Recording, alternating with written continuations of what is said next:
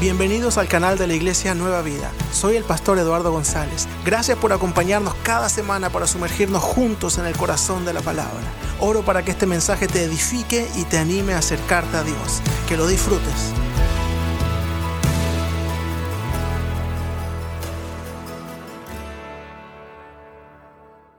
Seguimos con nuestra serie, los milagros y las parábolas de Jesús. Y hoy quiero que veamos cuatro tipos de reacciones frente no solo al mensaje del Evangelio de Jesucristo, pero de forma general, cuatro reacciones a la palabra de Dios, a las enseñanzas de la Biblia. La Biblia siempre tiene algo nuevo para nuestras vidas. Hay algo, hay algo que enseñarnos todos los días de nuestra vida en nuestro caminar con el Señor. Y muchas veces esa enseñanza a lo largo de los años si nos sorprenden porque nos dicen, pero yo ya leí esto y hoy me está enseñando algo nuevo, eso es algo maravilloso. Pero muchas veces las enseñanzas de la palabra también nos confrontan, nos confrontan en ciertas cosas de nuestras vidas, en ciertas áreas de nuestras vidas, nuestra forma de pensar, en nuestra forma de vivir, no solo la vida eh, secular, la vida en el trabajo, sino nuestra vida también cristiana, nuestra fe. La Biblia es como una sonda que penetra nuestros corazones, a lo más íntimo de nuestro ser, lugares donde quizás quisiéramos que el Señor nos llegara, lugares que quisiéramos dejar ahí escondido, en secreto. Eso es solo yo, Señor, ¿por qué me se mete ahí, Señor? ¿Qué necesita ver? Pero la Biblia, eso es lo que hace. Y que nuestra actitud sea como el salmista en el Salmo 139 que dice, examíname, oh Dios, y conoce mi corazón. Pruébame y conoce mis pensamientos. Qué peligrosa oración, algunos dirán. y ve si hay en mi camino, en mi camino de perversidad y guíame en el camino eterno. Pero muchas veces a nosotros nos cuesta tener esa actitud, esa humildad ante Dios y decirle, examina todo mi ser, examina todo lo que soy y muéstrame cuando hay algo en mí que no te agrada, muéstrame cuando hay algo en mí que, que tengo que cambiar.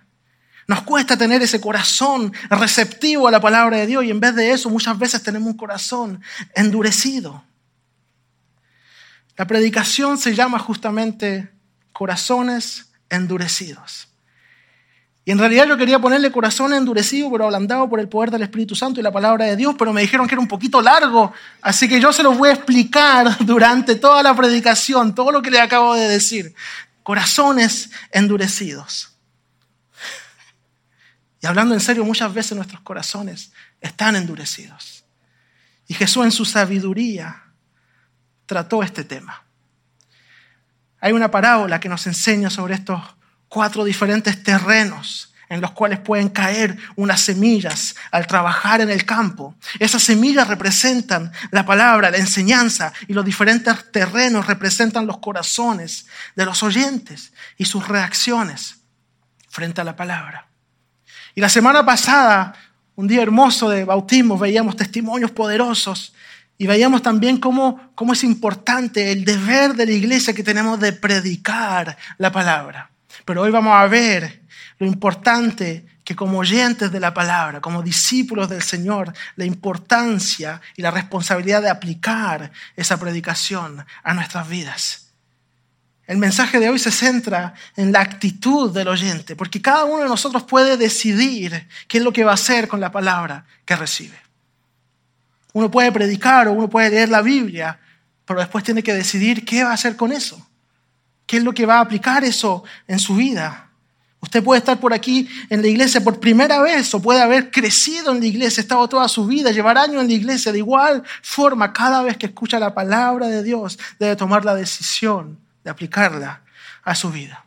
El texto de hoy se encuentra, como habían dicho, comienza en Mateo capítulo 13, versículo 1 al 9. Y dice lo siguiente.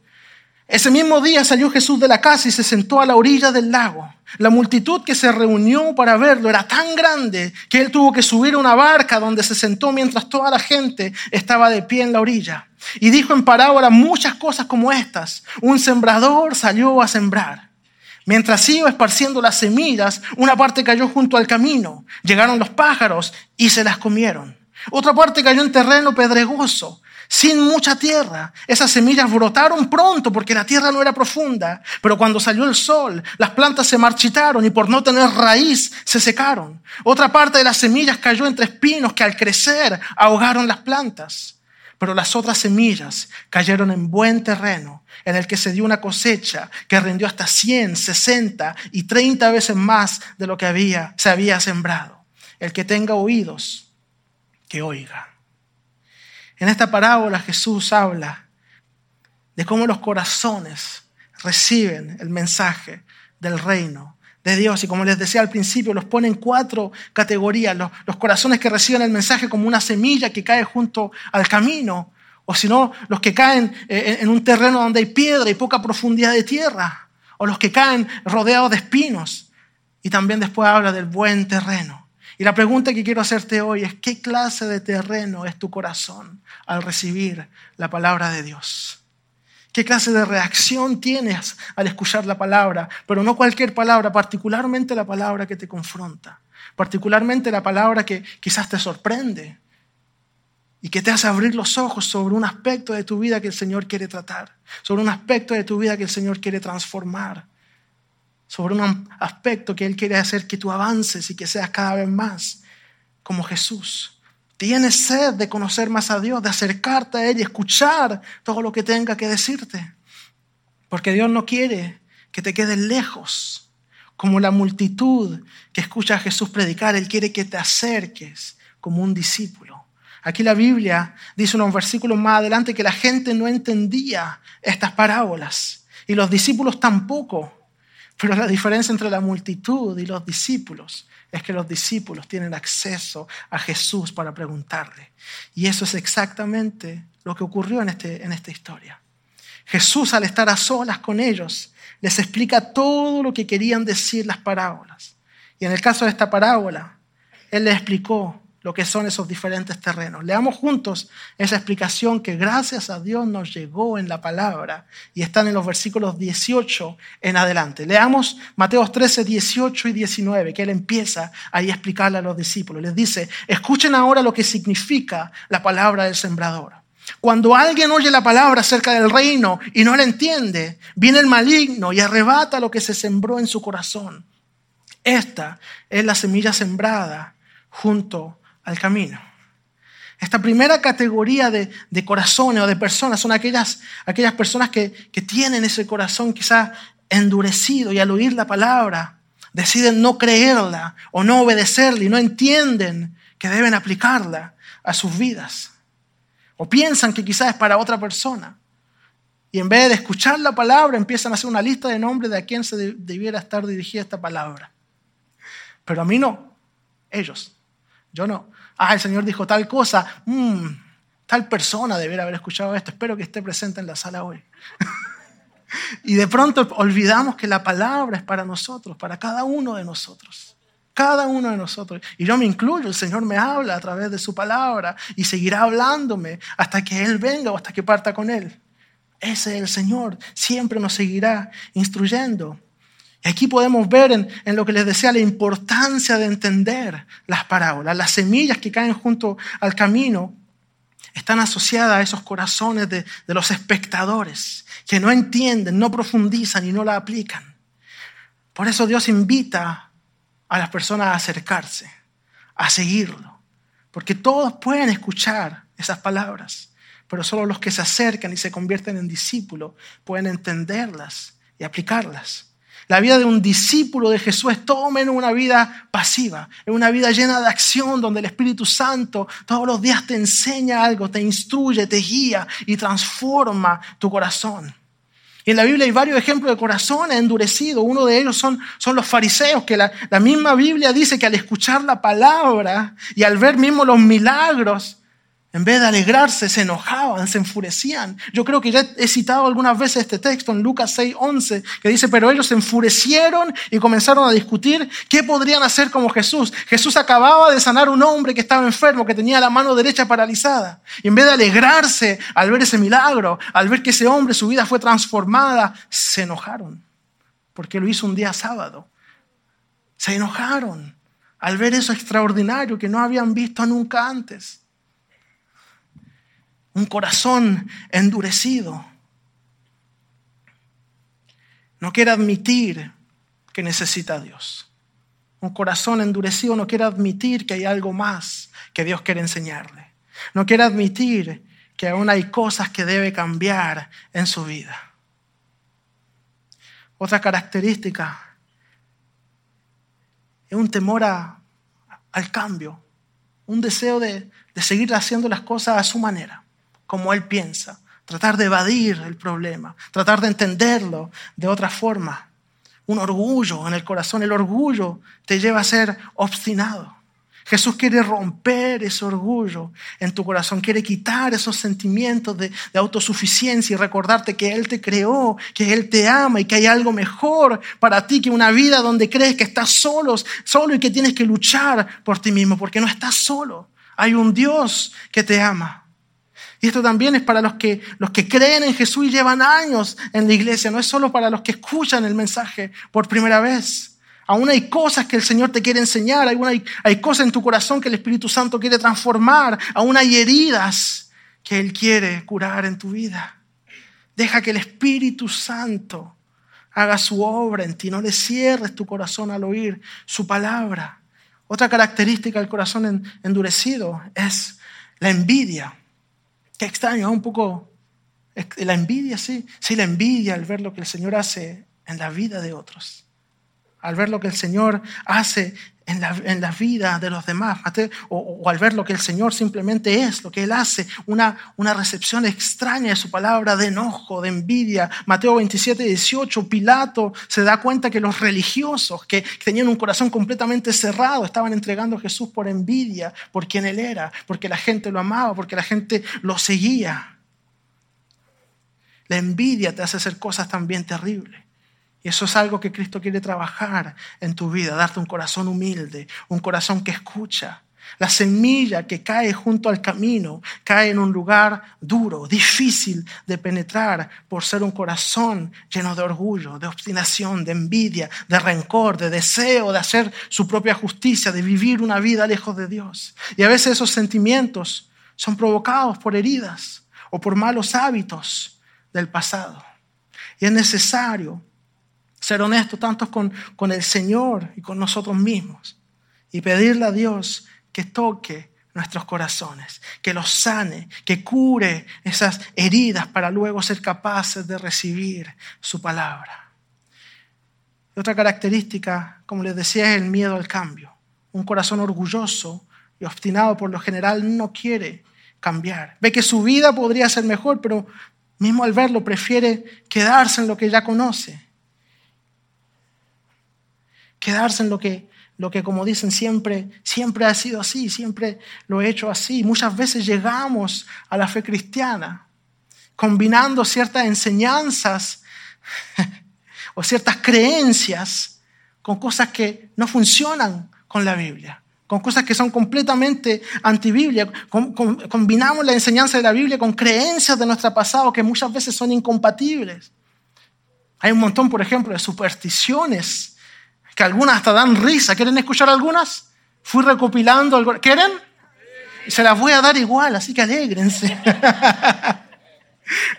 he, visto algunas cosas, a lo mejor hasta ustedes conocen otras que nunca he escuchado. No ponga la, la cartera en el piso que va a perder dinero, por ejemplo. O no se le vaya a acusar un gato negro, que es mala suerte. Cuidado con el mal ojo. Todavía hasta me cuesta entender lo que realmente es el mal ojo y qué es lo que provoca. No abre el paraguas en la casa, se le rompió un espejo, siete años de mala suerte, toque madera para que se anule. Es plástico, así que no me funcionó. Te pica la mano, viene dinero. Ojalá nos picara la mano todo el día.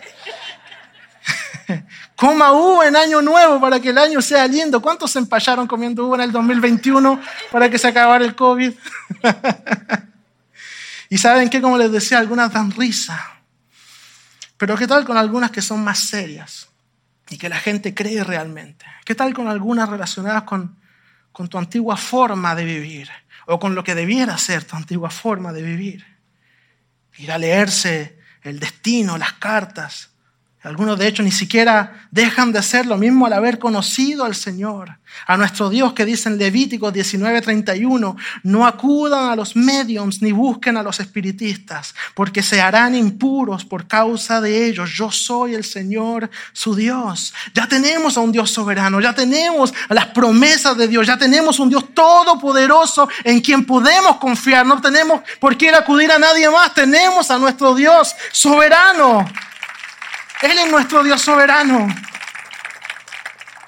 Pero al llegar a la iglesia muchas veces buscamos eso, pero versión cristiana. Manteniendo un poco ese antiguo hábito, un deseo profundo de que a lo mejor nos, nos pueden dar una profecía así personalizada para mí solo, buscando lo mismo. Versión cristiana, versión como santificada. Y de pronto tu vida cristiana en vez en vez de ser una relación con Jesús empieza a girar en torno de eso, de ese deseo, de esa sed de, buscar ese, como esa palabra diferente, cuando la Biblia ya está ahí puedes leerla a todo momento. Otros leen el horóscopo y al venir a Cristo se, se transforman a abrir la, la Biblia de forma aleatoria a ver qué es lo que nos dice el Señor hoy día. Porque es más fácil hacer eso que estudiarla de verdad y escudriñar las escrituras. Otros que, Quizás conocieron hasta experiencias sobrenaturales, quizás en, en ciertos ámbitos de, brujería o de santería. Al venir a Cristo buscan quizás tener negociaciones con Dios y qué es lo que Dios me va a dar y qué es lo que puedo recibir. Y de pronto, más que buscar una relación con Dios, buscan hasta una experiencia emocional. Y el Evangelio es mucho más que eso, mucho más que emociones, poder de Dios para salvación. Sí, nuestro Dios es sobrenatural, nuestro Dios sigue obrando milagros hoy, nuestro Dios se mueve en medio de su pueblo, pero no, eso no es el centro de todo, el centro es tener una relación personal con Cristo, tu Salvador. Si tu relación con Él la expresas llorando, levantando tus manos como lo hacíamos hace, hace unos instantes, emocionándote en su presencia, gloria a Dios, eso es hermoso. Yo lo hago, yo levanto mis manos, yo canto, yo adoro al Señor, me emociono. Algunos a lo mejor lloran también, a veces me pasa. Es emocionante, hermoso estar en su presencia. Su Espíritu Santo transformando nuestras vidas, nuestros corazones, haciéndonos cada vez más semejante a Él. Pero lo más importante que quiero que entienda hoy es que tienes que tener una verdadera relación con el Señor con el Dios que te dice, Jeremías 33, 3, clama a mí yo te responderé y te enseñaré cosas grandes y ocultas que tú no conoces. Esa es la relación que debemos buscar tener con nuestro Señor. Si alguno lo cree, puede decir amén ahora.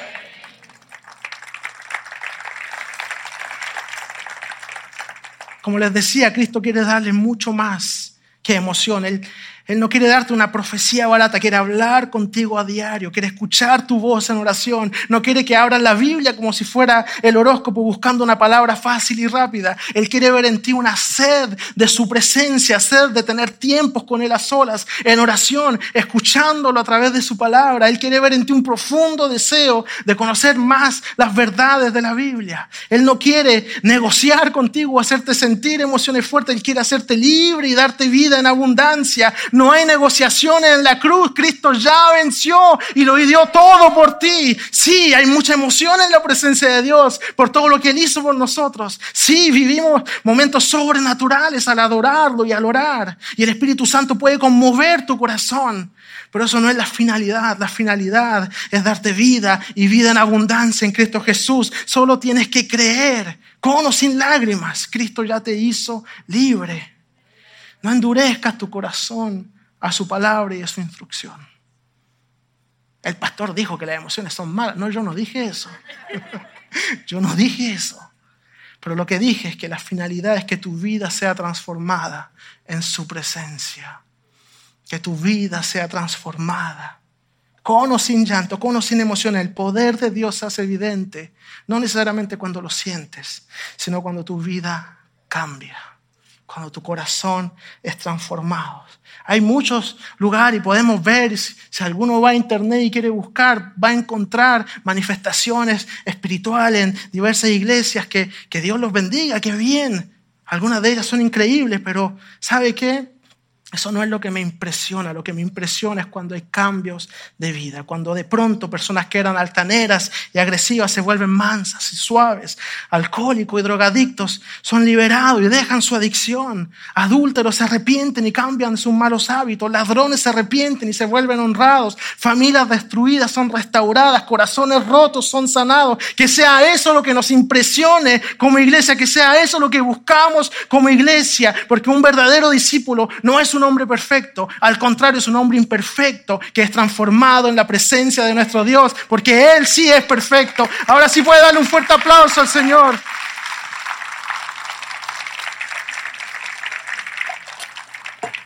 Busquemos ser esos discípulos del Señor, esos seguidores de Cristo, apasionados por su palabra, apasionados por Él, por su presencia. Y Jesús sigue explicándoles después de hablar de los corazones endurecidos y le explica a sus discípulos lo que son las semillas que caen en terreno de piedras.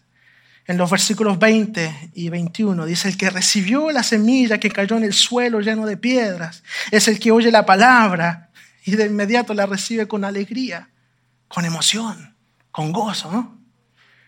Pero como no tiene raíz, dura poco tiempo. A veces la emoción no es prueba o evidencia de que hay una raíz profunda en tu corazón de la palabra de Dios de que hay una transformación. Pero como no tiene raíz, dice la palabra, dura poco tiempo. Cuando surgen problemas o persecución a causa de la palabra, enseguida se aparta de ella. Un ejemplo de esto en la Biblia son las multitudes que siguen a Jesús para escuchar sus enseñanzas, para escuchar la palabra. Multitudes que están cerca pero lejos, que están escuchando pero que como que no hay más compromiso una cierta distancia con el Señor. Y un ejemplo lo tenemos en, el Evangelio de Juan, donde Jesús les dice en Juan 6:26, ustedes me buscan porque comieron pan hasta saciarse, no por las razones correctas.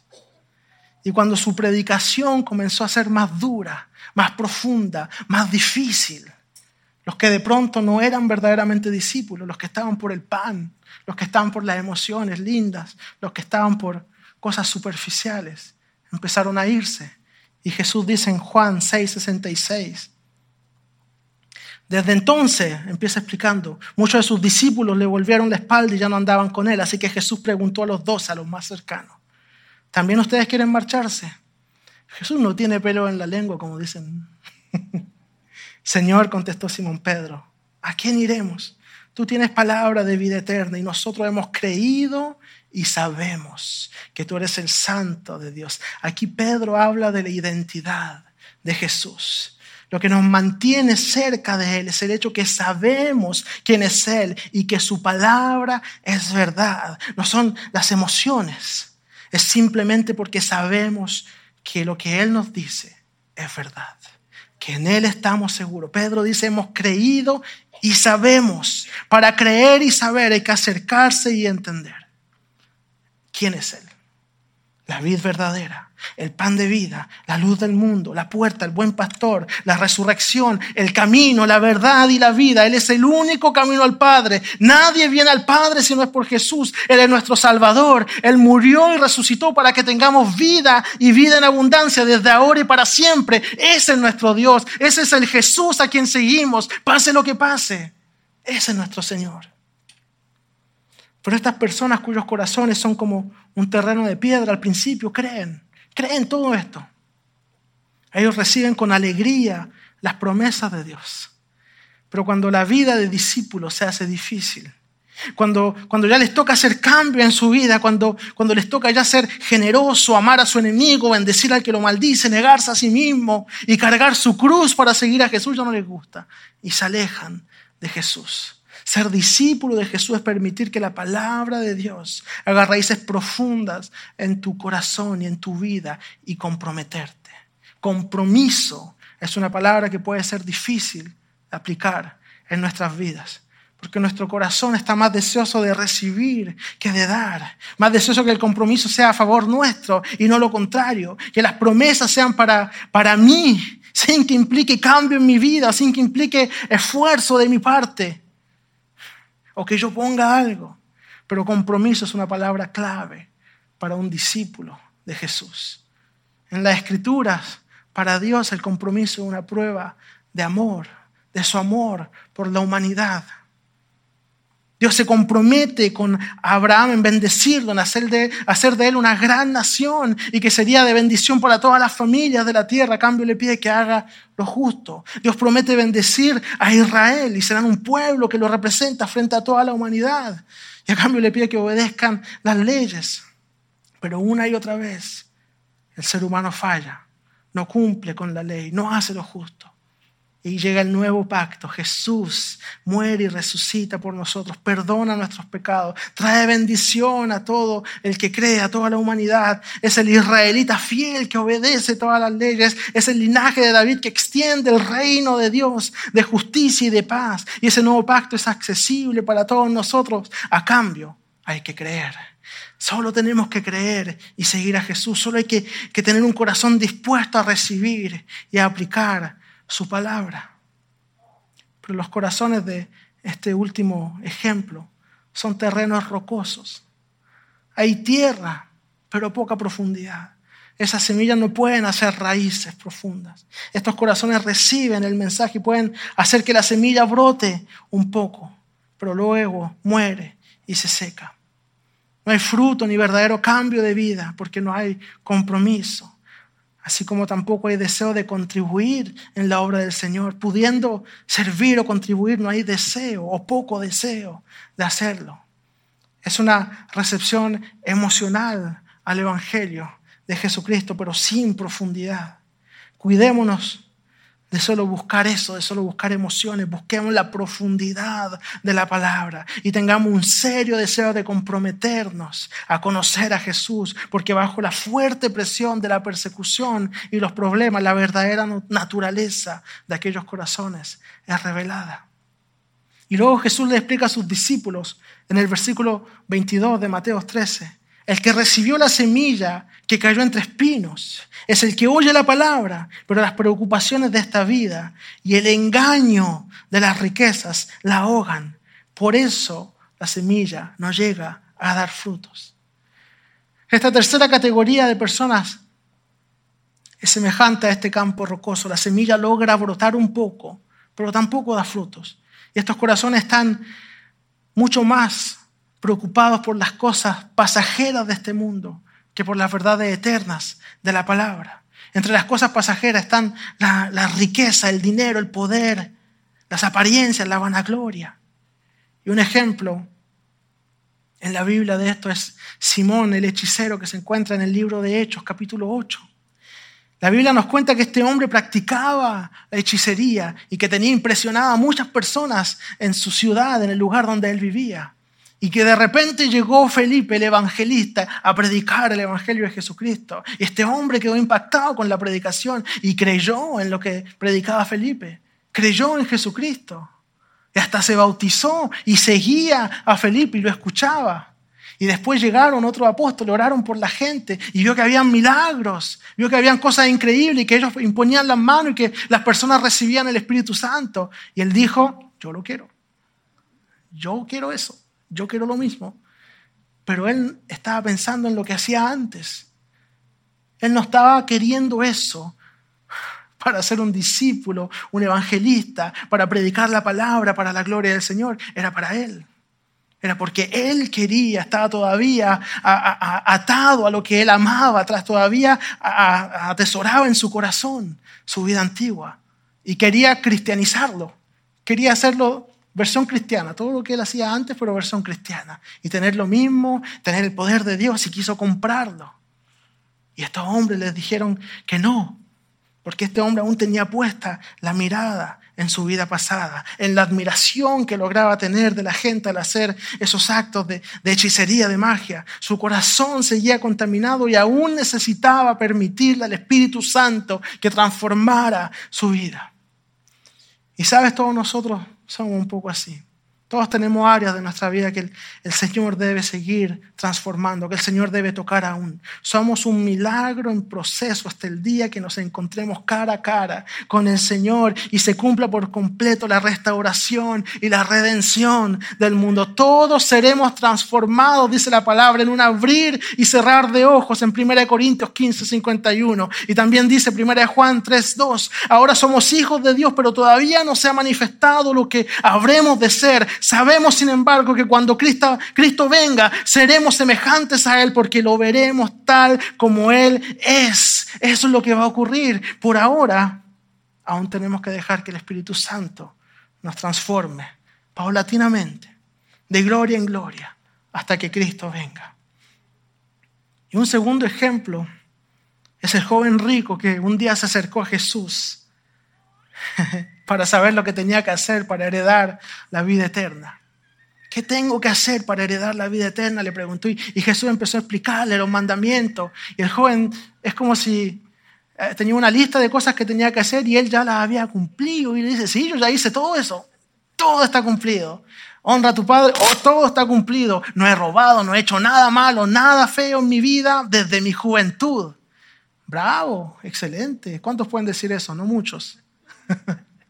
No levante la mano, no quiero saber. y, eso y el Señor le dice, wow, excelente. Bueno, te falta una cosa. Vende todo lo que tienes, dáselo a los pobres y sígueme. Ahí se le partió el corazón al joven rico, no pudo hacerlo, porque ese era su tesoro, eso es lo que quería. Y, y en el fondo la vida eterna era algo más para su tesoro. No quería dejar su tesoro. No quería dejar todo lo que él tenía. Las semillas rodeadas de espinos representan el corazón de los que permiten que los engaños de este mundo, por muy atractivos que sean, ocupen el espacio de Dios, el espacio del Evangelio. Este corazón espinoso tiene potencial para desarrollar vida, al igual que el corazón rocoso poco profundo. Pero en el caso de este corazón, no son los problemas y la persecución que surgen a raíz de seguir a Jesús que revelan su verdadera naturaleza. Son en realidad las cosas que ofrece el mundo, las cosas que atesoran y no quieren soltar. Este corazón prioriza la riqueza y el dinero antes del reino de Dios. Y la rivalidad de esos espinos ahoga el Evangelio en su corazón porque Él le da prioridad a estas otras cosas. Este corazón no es transformado porque no quiere soltar su pasado, no quiere soltar su tesoro, no quiere ser transformado, prefiere permanecer como es, priorizar sus propios deseos. Este corazón vive su vida lejos de Dios y busca soluciones en sus propios recursos. Los espinos que, que ya están presentes en tu corazón al recibir la palabra del Evangelio son capaces de ahogar la palabra en ti si los dejas. Pueden ser preocupaciones de la vida, dinero, riqueza. Recuerden el texto, decía, las preocupaciones de esta vida y el engaño de las riquezas ahogan la semilla. Esto es lo que le explicaba Jesús a sus discípulos. Y en este texto, la palabra que llegó hasta, hasta el español como engaño, en otras traducciones dice la seducción de las riquezas. Esta palabra es la palabra en, en, griego apate, que quiere decir engañar, seducir, pero también quiere decir decepcionar. Las riquezas de este mundo te van a seducir, te van a engañar, pero te van a decepcionar porque son un placer engañoso. Y uno de los grandes enemigos del alma, enemigos de la palabra de Dios, de, la humildad y la generosidad que Jesús nos quiere enseñar, que Jesús nos predica, son las riquezas terrenales y el dinero. Y no estoy diciendo que esté mal, que, tengan dinero, que le vaya bien en su negocio, pero lo que, lo que está mal es que eso tome el primer lugar. Esas cosas son peligrosas para el corazón cuando dejas que tomen el lugar que no le corresponde en tu vida son peligrosas cuando piensas que pueden traerte gozo y paz, cuando piensas que esas son tu seguridad. Saben, el primer multimillonario de nuestro tiempo, un hombre llamado John Davison Rockefeller, dijo, he ganado muchos millones de dólares, pero no me han traído ninguna alegría. A veces uno piensa, es que no estamos en la posición de los ricos, no podemos saber. Bueno, ellos lo dicen. Un hombre que sí lo tiene, dice, no me ha traído ninguna alegría. Jesús quiere cuidar nuestro corazón de esas decepciones. Jesús quiere enseñarnos lo que verdaderamente importa, lo que verdaderamente te puede dar alegría, gozo, paz, libertad, victoria. Y eso es creer en su palabra, seguirlo a Él, dejar que la palabra entre a tu corazón y te dé vida. El dinero muchas veces comienza a ocupar un lugar demasiado importante en tu vida, no tanto por, el dinero en sí, sino por lo que representa el lujo, el poder, la abundancia, el respeto, la fama. Jesús nos manda a cuidar nuestros corazones del engaño y la seducción de las riquezas. Y un gran antídoto que Él nos da es la generosidad, ser generosos. Y cuando hablo de generosidad no se trata de dar todo de forma desmedida, se trata de mostrar amor cuando eres capaz de hacerlo. Se trata de bendecir cuando puedes. Recuerda lo que dice el apóstol Pablo, 2 Corintios 8, 8, 13, estaban haciendo una colecta y él dice, no se trata de que otros encuentren alivio mientras que ustedes sufren escasez, es más bien cuestión de igualdad. Igualdad. Diga conmigo, igualdad igualdad, amor al prójimo, amor al necesitado, cuando uno es capaz de ayudar. Eso es lo que, lo que le dice a los corintios. No se trata de vaciar su cuenta de banco, pero sí se trata de hacer un esfuerzo, de ser generoso, porque ser generoso siempre va a requerir un esfuerzo, particularmente en un mundo individualista, donde lo más importante es lo que yo quiero, lo que a mí me conviene, lo que es importante para mí. La pregunta importante para un corazón con espinos es cuáles son tus prioridades. La semilla que cae en los espinos trata de germinar, pero la competencia es muy fuerte. Y si no, no se quitan los espinos, la semilla morirá. ¿Cuáles son tus prioridades? ¿Cuáles son los espinos en tu vida, en tu corazón que tienes que quitar para transformarte en un verdadero discípulo, en un verdadero seguidor de Jesús? El orgullo, a lo mejor sientes enojo cuando la palabra de Dios te confronta. Puede estar por primera vez, como les decía, o llevar años en la iglesia. Permites que la palabra de Dios te siga confrontando. Permites que el Señor siga apuntando cosas en tu vida, en tu comportamiento, en, tu, en tus pensamientos, mismo en tus sentimientos, diciéndote que tienes que corregir eso, que tienes que cambiarlo, que tienes que cuidarte. O cierras tu corazón diciendo, ya llevo mucho tiempo en la iglesia, ya, ya conozco la Biblia de memoria, ya sé todo eso, yo, el Señor ya transformó mi vida, yo ya no necesito. El Señor nos llama a humillarnos a Él. El Señor nos llama a reconocer que aún necesitamos cambiar, que aún necesitamos ser transformados por su Espíritu Santo. Quizá uno de los espinos es el dinero. Sientes enojo cuando se habla de, dinero, de generosidad, o cuando mismo cuando se pasa la canasta de la ofrenda, a lo mejor hasta te vienen pensamientos, ah, solo quieren mi dinero, quieren que, que dé toda la plata. Pero efectivamente, recuerda lo que dice el apóstol Pablo, se trata de igualdad, se trata de amor. Y también dice en 2 Corintios 8, 7, pero ustedes, así como sobresalen en todo, en fe, en palabra, en conocimiento, en dedicación y en su amor hacia nosotros, procuren también sobresalir en esta gracia de dar. Esta gracia de dar. No se trata de desequilibrio, al contrario. El Señor busca corazones generosos. Procure ser generoso por amor por desear hacer el bien. Alguien que tiene y puede dar, si el Espíritu Santo muere en él, hará el esfuerzo de ser generoso, porque tal como dice la palabra en Proverbios 3:27, no niegues el bien a quienes lo necesitan, si en tu mano está hacerlo.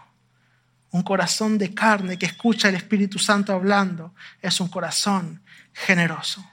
Y finalmente Jesús llega a la explicación de lo que es el buen terreno. Mateo 13, 23. Pero el que recibió la semilla que cayó en buen terreno es el que oye la palabra y la entiende. Este sí produce una cosecha hasta 100, 60 y 30 veces más. Este es el único terreno al que se le llama bueno. Estas personas no solo escuchan la palabra, no solo escuchan el Evangelio, sino que la entienden y la ponen en práctica en sus vidas. Y esta hace raíces profundas en su corazón y luego da fruto. Este es el verdadero seguidor de Jesús. Y un ejemplo que tenemos en la Biblia se encuentra en Lucas 10, 38 al 42, y en María de Betania, amiga de Jesús, hermana de Marta y Lázaro, el hombre a quien Jesús resucitó. Y dice la Biblia, mientras iban de camino con sus discípulos, Jesús entró en una aldea y una mujer llamada Marta los recibió en su casa. Tenía ella una hermana llamada María que sentada a los pies del Señor escuchaba todo lo que él decía. Y Marta, por su parte, se sentía abrumada porque tenía mucho que hacer. Así que se acercó a él y dijo, Señor, ¿no te importa que mi hermana me haya dejado sirviendo sola? Dile que me ayude. Marta, Marta, le contestó el Señor, estás inquieta y preocupada por muchas cosas, pero solo una es necesaria. María ha escogido la mejor y nadie se la quitará.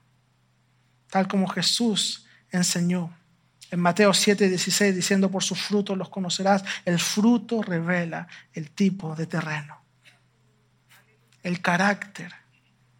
Cuando hablamos de semilla y de sembrar, claro que estamos hablando de la predicación y de seguir ganando almas para Cristo, pero hay más. Es mucho más profundo, se trata de corazones que continuamente son renovados, transformados a la imagen de Dios, restaurados, sanados. Esto se trata de ser transformado al encontrarse con el mensaje del reino de los cielos. Se trata como María de venir a los pies de Cristo con sed, de conocerlo más, de acercarse más, de ver lo sobrenatural de Dios obrando en tu vida y reconocer que no hay mejor lugar que estar a los pies de Jesús, escuchando su palabra, escuchando sus instrucciones y siendo transformado por Él de gloria en gloria. Si alguien lo cree, debiera decir amén. Y en esa actitud permanecer.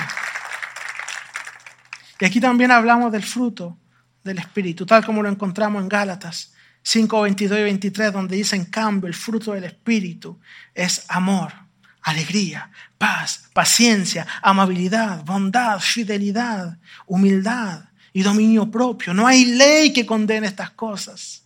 Esto es lo que Dios quiere hacer de la iglesia Nueva Vida, una iglesia que muestra el fruto del Espíritu, una iglesia alegre, amorosa, paciente, amable, bondadosa, fiel, puede decir amén cuando quiera, humilde, generosa, que transmite la paz y el amor de Cristo a través de cada ministerio, de cada servidor, de cada grupo, de cada líder. Esa es la iglesia que Dios quiere que seamos y pueden decir una vez más amén y darle un fuerte aplauso al Señor diciendo, yo seré esa iglesia. Mi mi vida será una demostración del fruto del Espíritu. El fruto es evidencia externa de la realidad interna en tu corazón.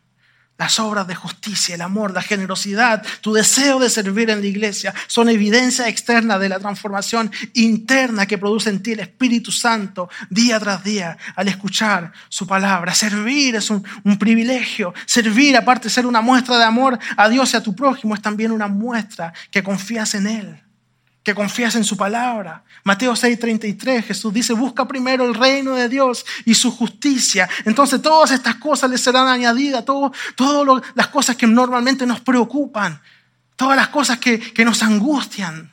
El Señor se encargará, el Señor te cuidará. Eso es lo que está diciendo Jesús. Practicar obras de justicia, servir, es confiar en esta palabra, es decirle a Jesús, yo confío en ti, por lo tanto busco primeramente tu reino, su justicia, te sirvo y yo sé que tú te encargarás de todo el resto, tú te encargarás de lo que necesito. Busca primero el reino de Dios y tu justicia y su justicia y todo será añadido. Dios cuida de ti, confía en Él, búscalo. Dios nos llama a conocer y a abrazar nuestra identidad como sus hijos, como iglesia. La identidad de nuestra iglesia,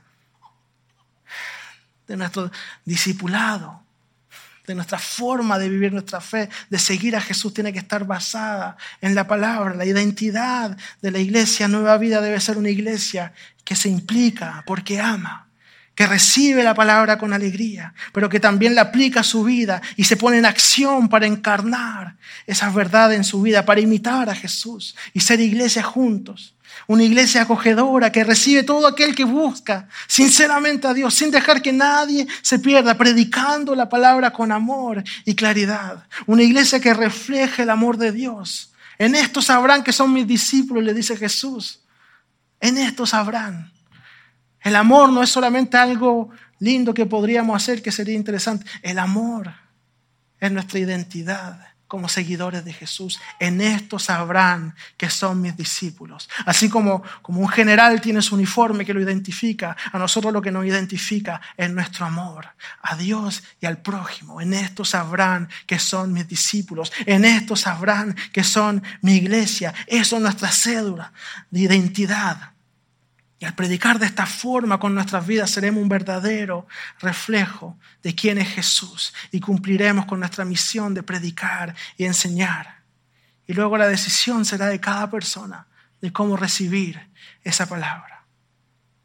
Y como lo he dicho desde el principio, este mensaje es para todos aquellos que escuchan la palabra de Dios, tanto los que la escuchan por primera vez como los que han crecido en la iglesia, que lleven un mes o 30 años todos corremos el riesgo de recibir las enseñanzas de Jesús y olvidarlas. Recibir sus palabras y no permitir que hagan raíces profundas en nuestras vidas. Esto es para todos nosotros que debemos seguir acercándonos a Jesús, seguir permitiendo que Jesús transforme nuestro corazón, seguir dejándolo actuar en nuestras vidas, transformar nuestro carácter, transformar nuestra forma de pensar, nuestra forma de actuar. Este mensaje es para cada persona que sabe que aún hay muchas cosas en su vida que Dios debe trabajar. Y eso, en otras palabras, es para todos nosotros. Absolutamente todos nosotros. Y si tú estás aquí por primera vez, quiero invitarte a considerar seriamente el mensaje de Jesús. Porque Él te ama y hoy te está invitando a seguirlo, a escuchar su palabra. Y sé que puede ser difícil en un mundo que ha sacado a Dios de todos lados. Sé que puede ser difícil, porque cada uno tiene vivencia y una historia que quizás lo ha alejado de Dios.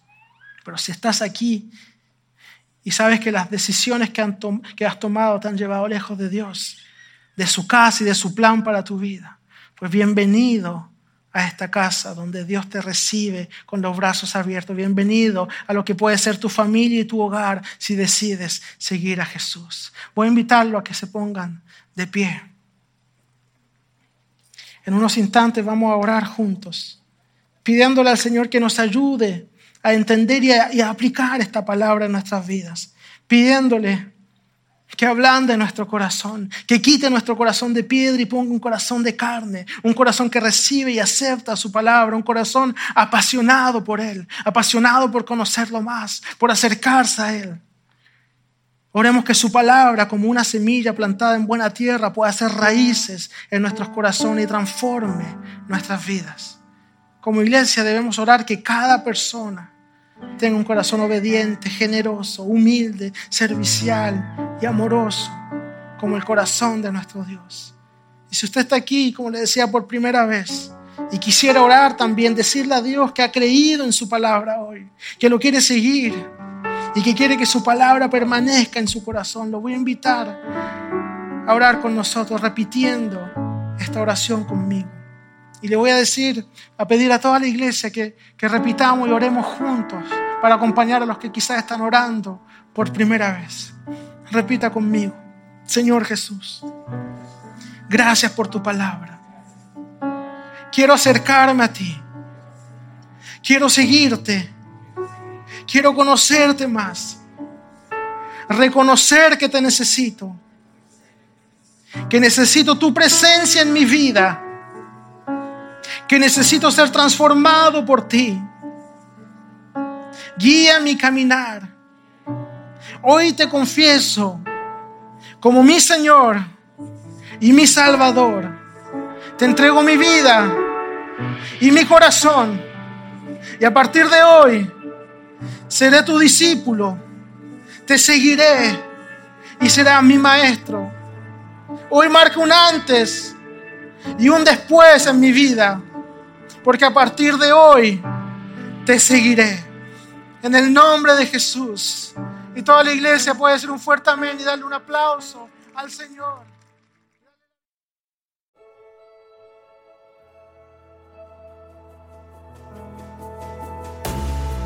Gracias por haber escuchado este mensaje. Si disfrutas de este podcast, suscríbete y compártelo con tus seres queridos. Cada semana, el equipo pastoral de Nueva Vida y yo compartiremos contigo mensajes que te animarán en tu fe. No te los pierdas. Hasta pronto.